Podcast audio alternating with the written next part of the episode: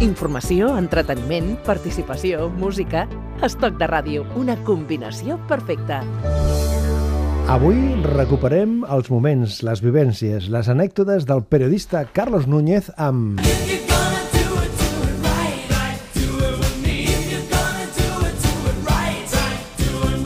Sí, sí, sí. Avui una miqueta de guam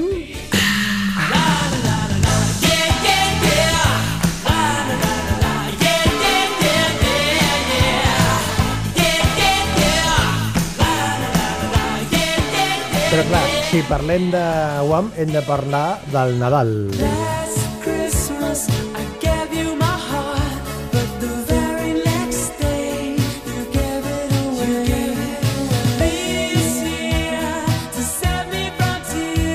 Avui, amb el Carlos Núñez, parlem de George Michael.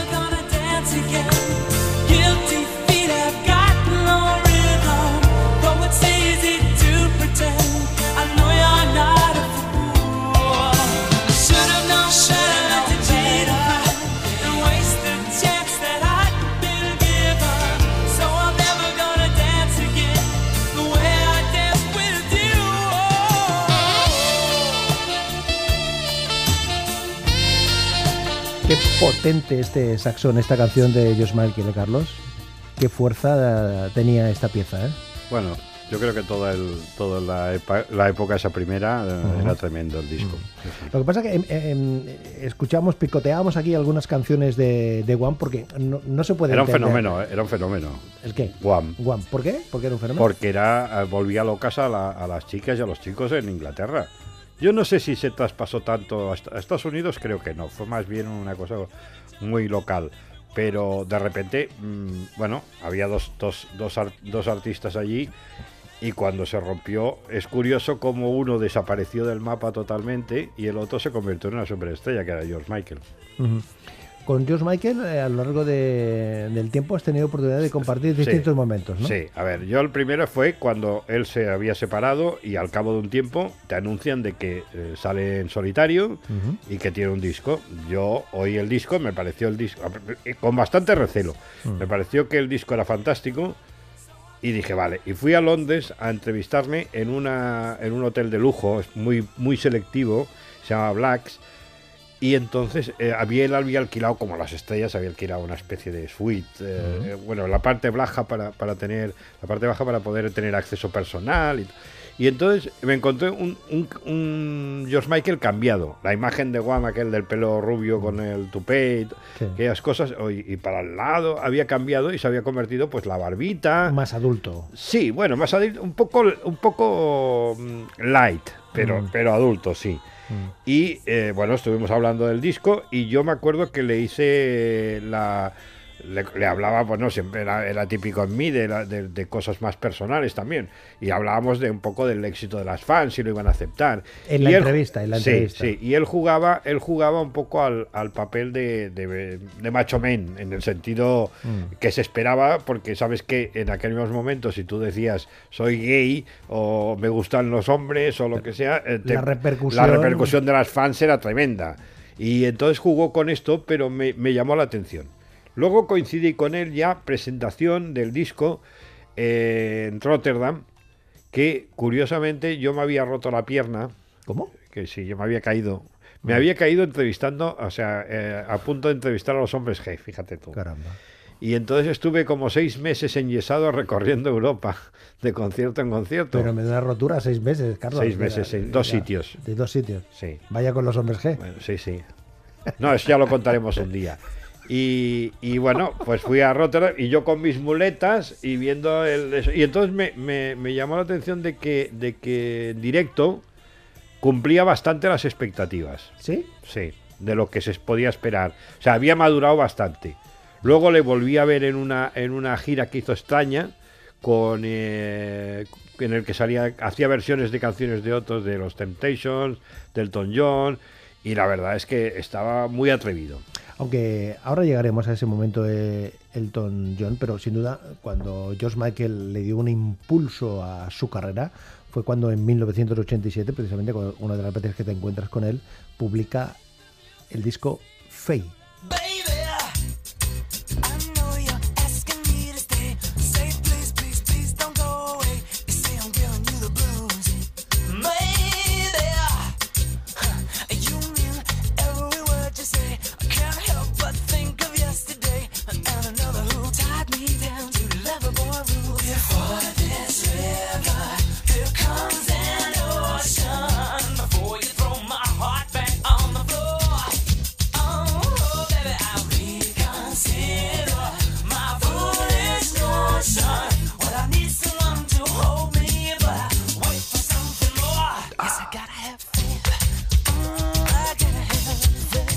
Este aire negroide que le dio a este sí, disco, ¿no? los arreglos, eh, o sea, cambiaba, cambiaba lo que era. Yo creo que fue una sorpresa para muchísima gente. ¿A ti te sorprendió, Carlos? Mucho. Yo no me lo hubiera esperado, ¿eh? O sea, sinceramente, yo lo de Wham había oído, pero no era. No me interesaba y él tampoco me acababa de, de hacer el peso. Pero en este disco, a partir de este disco, yo creo que me sorprendió. Y cuesta, ¿eh? Que a veces me sorprenda. Y luego dices que hay un momento en el que él hace una Sí, gira es que, singular. a ver, es que él, él- él raro era. Yo lo recuerdo muy como muy tímido, muy muy retraído, muy mm, que no sabía muy bien exactamente lo que lo que él quería expresar. Y entonces luego tuvo los problemas aquellos con la con, con- bueno, sabes que tuvo problemas con la compañía. Eh, Que no se podía cambiar porque se tenía un contrato sí, blindado bueno, unas y- cosas y estuvo un tiempo sin grabar. Sí, y además le habían dicho, o sea, en realidad dices, bueno, pero qué problema tienes si te dejan grabar lo que te dé la gana, ¿no? O sea, era un poco raro. Esa historia era muy rara. Pero eh, bueno, él hacía sus cosas. Vino una vez a Barcelona, que estuvo también en el, en el campo del antiguo campo de español de Sarriá. ¿En Sarriá estuvo eh, Sí, actuando? sí, sí, lo trajo Pino en una especie de paquete raro que montó porque no, él no, George Michael no Pino actuaba. Sangliolio, que era Pino de- sí. de- de los, eh, Sí, Pino- promotores más sí. importantes. Sí, pues eh, él, él no hacía, no estaba haciendo giras, creo que lo contrató para una historia que montó en, en, en Galicia, que les cobró una fortuna por ir George Michael y entonces vino el paquete y George Michael le pusieron el dinero en la mesa y dijo, vale, pues voy. Pero, pero no fue de eso. Y luego la, la que te digo de Londres, que fue tremenda. Un Sí, espectáculo. un en Londres. espectáculo en el, que, en el que me sorprendió lo que se atreviera alguien a hacer un espectáculo de versiones.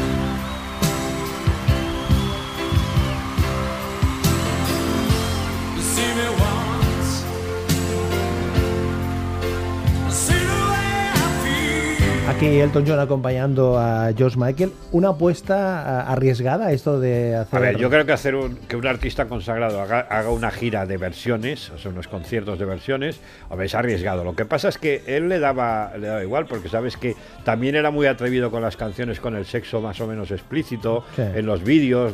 O sea, yo creo que, que no estaba demasiado centrado, centrado a nivel de, de decir, bueno, mi carrera tiene que ir por aquí, sino que hacía un poco lo que le apetecía porque se lo podía permitir porque ganó una fortuna, porque te acuerdas que a veces se hablaba del dinero que tenían los famosos y este, yo a veces no, no, no acababa de entender cómo tenía tanto dinero, pero supongo que serían por derechos. mm, Y la verdad es que, eh, bueno, era muy atrevido. Claro, es que hizo cosas con Queen y con Aretha Franklin, por ejemplo, con la mismísima Austro Gilberto. Es decir, que fue una, No, no, un hombre. no, y además yo tengo que reconocer que la canción que hace con los Temptation, bueno, la que hizo la, la versión del Papa Was a Rolling Sí. Stone, a mí me entusiasma cuando la oigo. Elton John, George Michael, hoy protagonista en este caso, en este recorrido de vivencias de Carlos Núñez. Nos vamos con la voz, a escuchar la voz de Seid Adu. Este fue el primer gran éxito que tuvo de un álbum que se llama Diamond Life, que lo tenemos aquí encima de la mesa precisamente, Carlos. Precioso. Ahora nos tienes que contar la anécdota del álbum. El amor es el rey. Your love is king. Crown you in my heart. Your love is king. Esta fue la primera canción eh, que eh, formaba parte de este disco, primer álbum, Diamond Life, eh, que me contabas, Carlos, que cuando conoces a Seid Adu, desde el principio hay, Hay buen rollo. hay buena química. Sí, es que a de la veces- misma manera que a o sea, veces te, te no, pasa yo ya con te lo digo- ya te lo digo que algún día- Con tu amigo Miguel Bosé. Bueno, es igual. ya, bueno, ya, no, como sea hubo muy buena sintonía muy buena durante mucho tiempo, pero esto ya te lo contaré. Eh, Seid Adu. o sea, lo de, lo de esa, es que yo la, llegué y me encontré una señora maravillosa, guapísima, no muy grande, o sea, mu- muy bien, y de repente, y con un disco que era, bueno, me gustaba desde la portada, Que es, eh, es fantástica. preciosa, Sí, es sí. la época, y luego las canciones. 1984. Sí. 84 ya. 1984, madre mía, madre mía. Es que me parecía que había sido más tarde, eh, fíjate.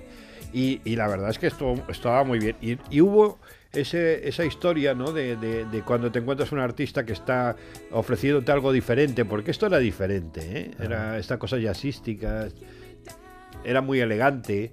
Y bueno, pues lo, que pasa es que, claro, quedamos tan bien, quedamos tan bien que cuando me dijo, me dijo, eh, voy, toma que te firmo el disco y te lo dedico. Y dije, no, no me lo firmes que me estropeas la portada.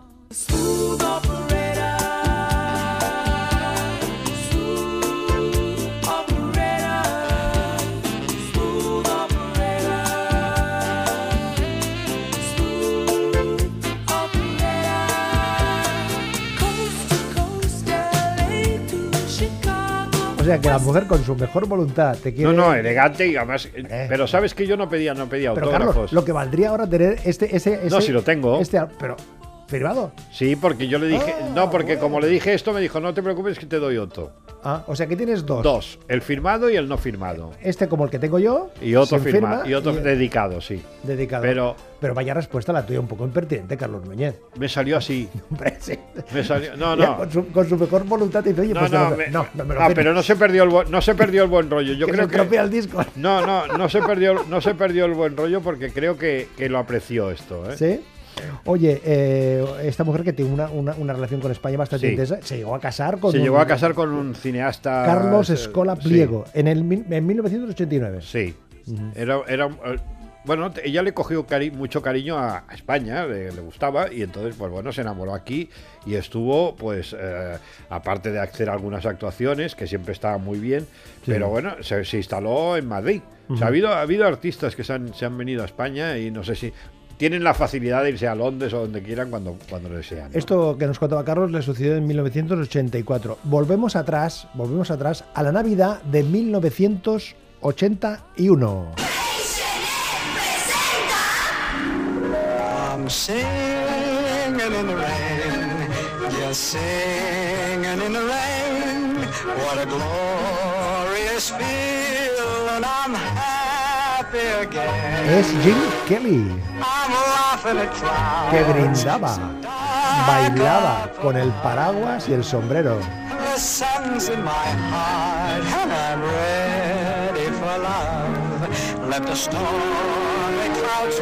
Jim Kelly, que tuviste la oportunidad de coincidir con él, en este Hizo. caso en San Francisco. Sí. ¿Eh?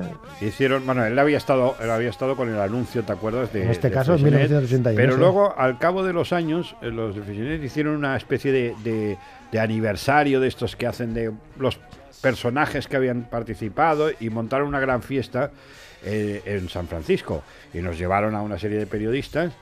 Y bueno, estaba eh, Jim Kelly. Yo la verdad es que tenía fascinación por Jim Kelly de siempre. Me encantaba cuando bailaba, me parecía que su forma de bailar era como muy atlética y me gustaba mucho. Y entonces, pues bueno, me encontré, mm, claro, habían pasado los años y me encontré un señor mayor, muy elegante, pero mm, casi lo llevaban, no te digo en silla de ruedas, pero por el estilo. Ahora, fon- montaron una fiesta, siempre, siempre elegían bastante bien los personajes y montaban bastante bien las fiestas, ¿eh? porque esta fue en un sitio de, de San Francisco, un, un- un edificio público de- municipal, o- y entonces el problema era que cuando, cuando empezaban a, era cuando se empezaba a dejar a impedir fumar. Sí. Y entonces, claro, los que casi todos fumábamos, teníamos que hacer un recorrido salir a hacer un, un- bueno, como si estuvieras en el Palau de la Generalitat y tuvieras que ir a la calle, pues, pues era un complicadísimo. Pero fue una gran fiesta y, y grandes personajes. De Jim Kelly a. ¡Hombre! ¡Los Duran Duran! ¡No! ¡No! ¡Au! Notorious.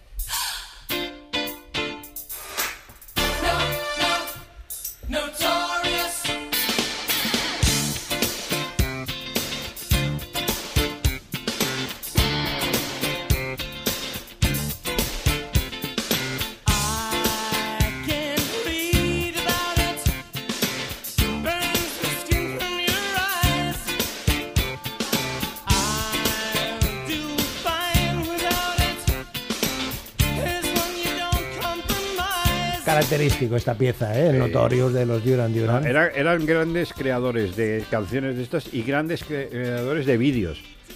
y con polémica, Sí, porque sí. te acuerdas que aquel de- el, el Gelson Film eh, de le costó, el, que salían... eh, sí, le, le costó el puesto a Ángel Casas en la, en la tele. en, la- en- en televisión, que, fue un vídeo pensado para la MTV, que en ese momento Sí. estaban, estaban haciendo. empezaba.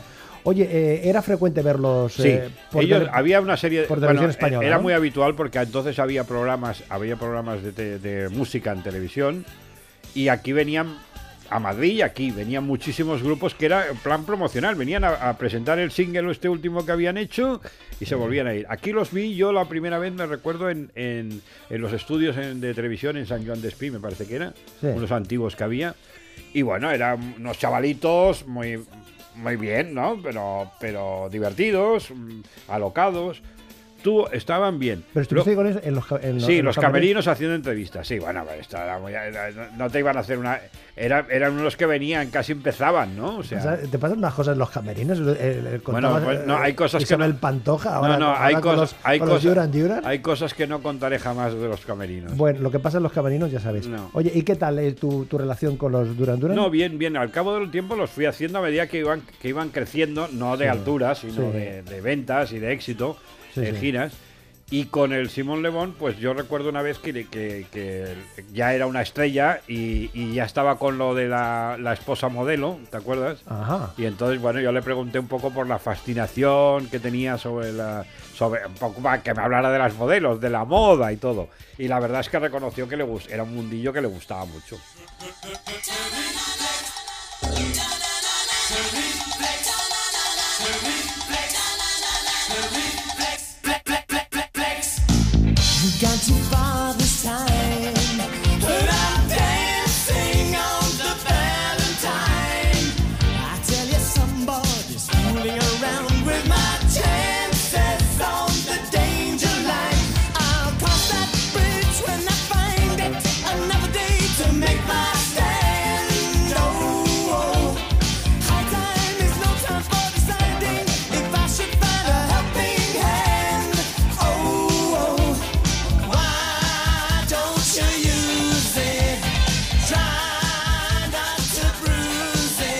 Nos tienes que contar, Carlos, eh, estuviste en una fiesta en el Reino Unido, en una mansión con los Duran Duran. Sí, hicieron una. Bueno, ya cuando ya habían más nivel, Sí. hicieron una, una gran fiesta con ruedas- entrevistas y todo en, en una de esas casas, mansiones, de esas que ves en las películas. Y la verdad es que era divertido porque mm, ya no sé cuántos Duran Duran quedaban. Yo creo que fue una época de reunión. ¿Te acuerdas que había- se separaron, Sí, volvieron, que unos hicieron otra cosa? Hombre, es que la personalidad de Simón Le Bon Sí, era, era, sigue- era difícil, sí, difícil, era ¿eh? difícil. Y los otros, había dos muy, muy, muy guerreros dentro. Que luego montaron un grupo con Robert Palmer, ¿te acuerdas? Y eh, bueno, esta, la gracia era pues que los tenías allá, ibas entrevistando de uno en otro y cada uno tenía su opinión, pero hombre, ya ves el nivel, ¿no? Eso se nota mucho de, de cuando van pasando los artistas de que, que van vendiendo, Como ¿no? van evolucionando. No, y vendiendo. Mm. Ahora nos tienes que contar lo que sucedió en una en una entrevista express con los Duran Duran. Mientras estamos ahí con James Bond, Roger Moore, en la Torre Eiffel.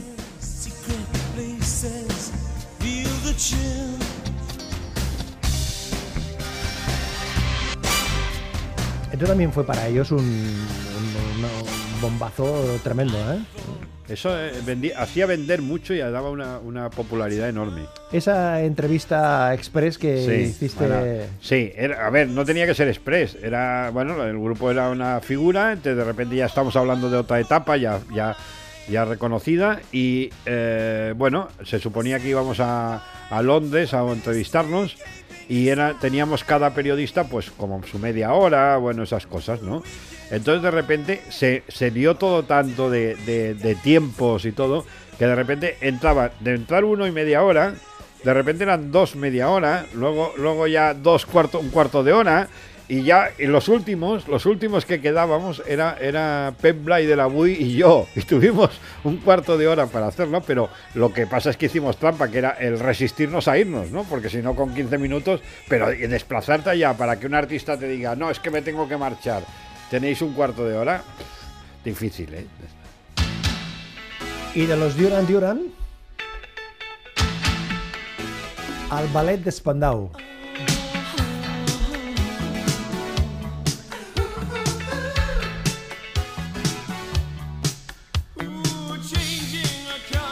Ese es el Lifeline, pero echando mano de la memoria, de la memoria, del inicio, del inicio. El primer gran éxito que tuvieron Spandau Ballet fue este.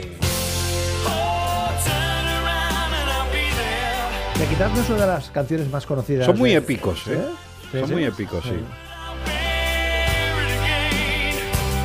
Tú estás en Roma, en Roma, Sí. con Spandau Ballet. ¿eh? Hay una, eh, te desplazas allí eh, para estar con ellos Sí. y para compartir un rato. Sí, porque iban a venir de gira, Sí. iban a venir de gira, ya estaban, ya estaban bastante. Y tú y tu afición de irte de gira con los artistas. Bueno, yo, yo me voy a donde me, me pueda tener una noticia o algo. Y entonces No. estabas allí en, en sí, Roma. estaba en Roma. Y entonces en Roma eh, estuvimos en el, en el mejor hotel de entonces, que era el Cavalieri Hilton, en, la- en una colina de Roma. Con eso. Y entonces yo tuve un desayuno de esos eh, de trabajo con los, con los de Spandau Ballet. Que eso ya es como de película, ¿no? Es de, de un poco de la Dolce Vita.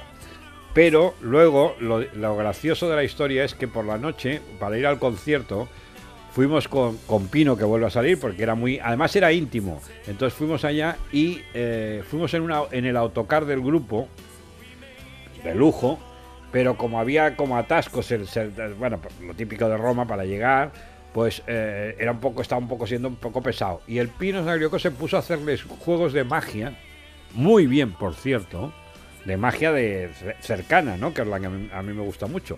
A los de Spandau, que los de Spandau estaban como alucinados. Era, fue, fue, fue una cosa bastante, bastante curiosa, ¿no? Y lo ver al grupo allí que están ensayando, bueno, afinando voces y el Pino haciéndolo, haciendo un poco la- los jueguecitos de cartas y de, de desapariciones.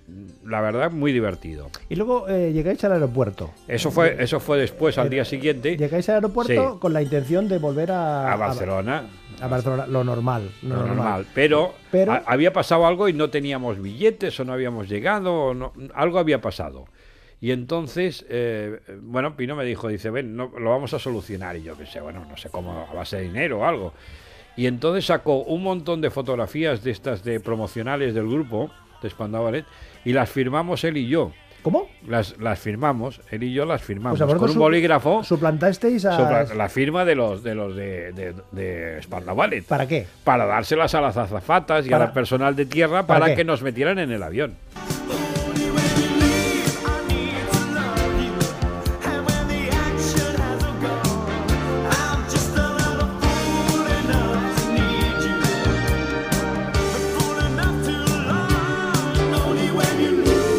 O sea que. eh, a ver cómo decirlo. ¿Cómo decirlo? Que sin- falseamos un documento oficial. Estuvi- exactamente, estuviese eh, un poco eh, sobornasteis con. No, no, sobornamos. Pero claro, pero hacerse pasar por un artista, eso está muy feo, Carlos.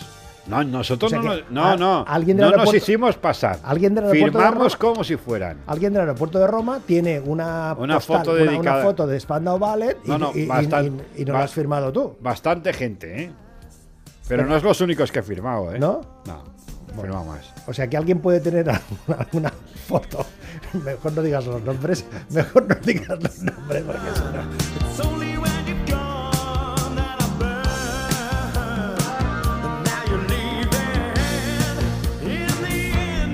Bueno, eh, otro día me tienes que contar, eh, bueno, muchas cosas. Ahora, ahora te digo. Yo te- me te- dices lo te- que quieras. hace- Hacemos la lista porque esto de lo- lo de las, po- lo de las fotos eh, falseadas, no, eso no lo cuentes, Carlos, porque eso puede, No, no. puede- no, mejor que. Algunos, se- algunos se quedaría Pero lo de los camerinos y todo eso. y- Camerino sí, tengo, tengo una que, te- que no sé si podemos emitirla. ¿Sí? De- de- dime las iniciales del, de- del artista. RD. RD. Vale, ya, ya, me- ya me queda claro quién es. Eh, RD es quién, quién es el. Ah, Rocío Durca, vale, vale. vale.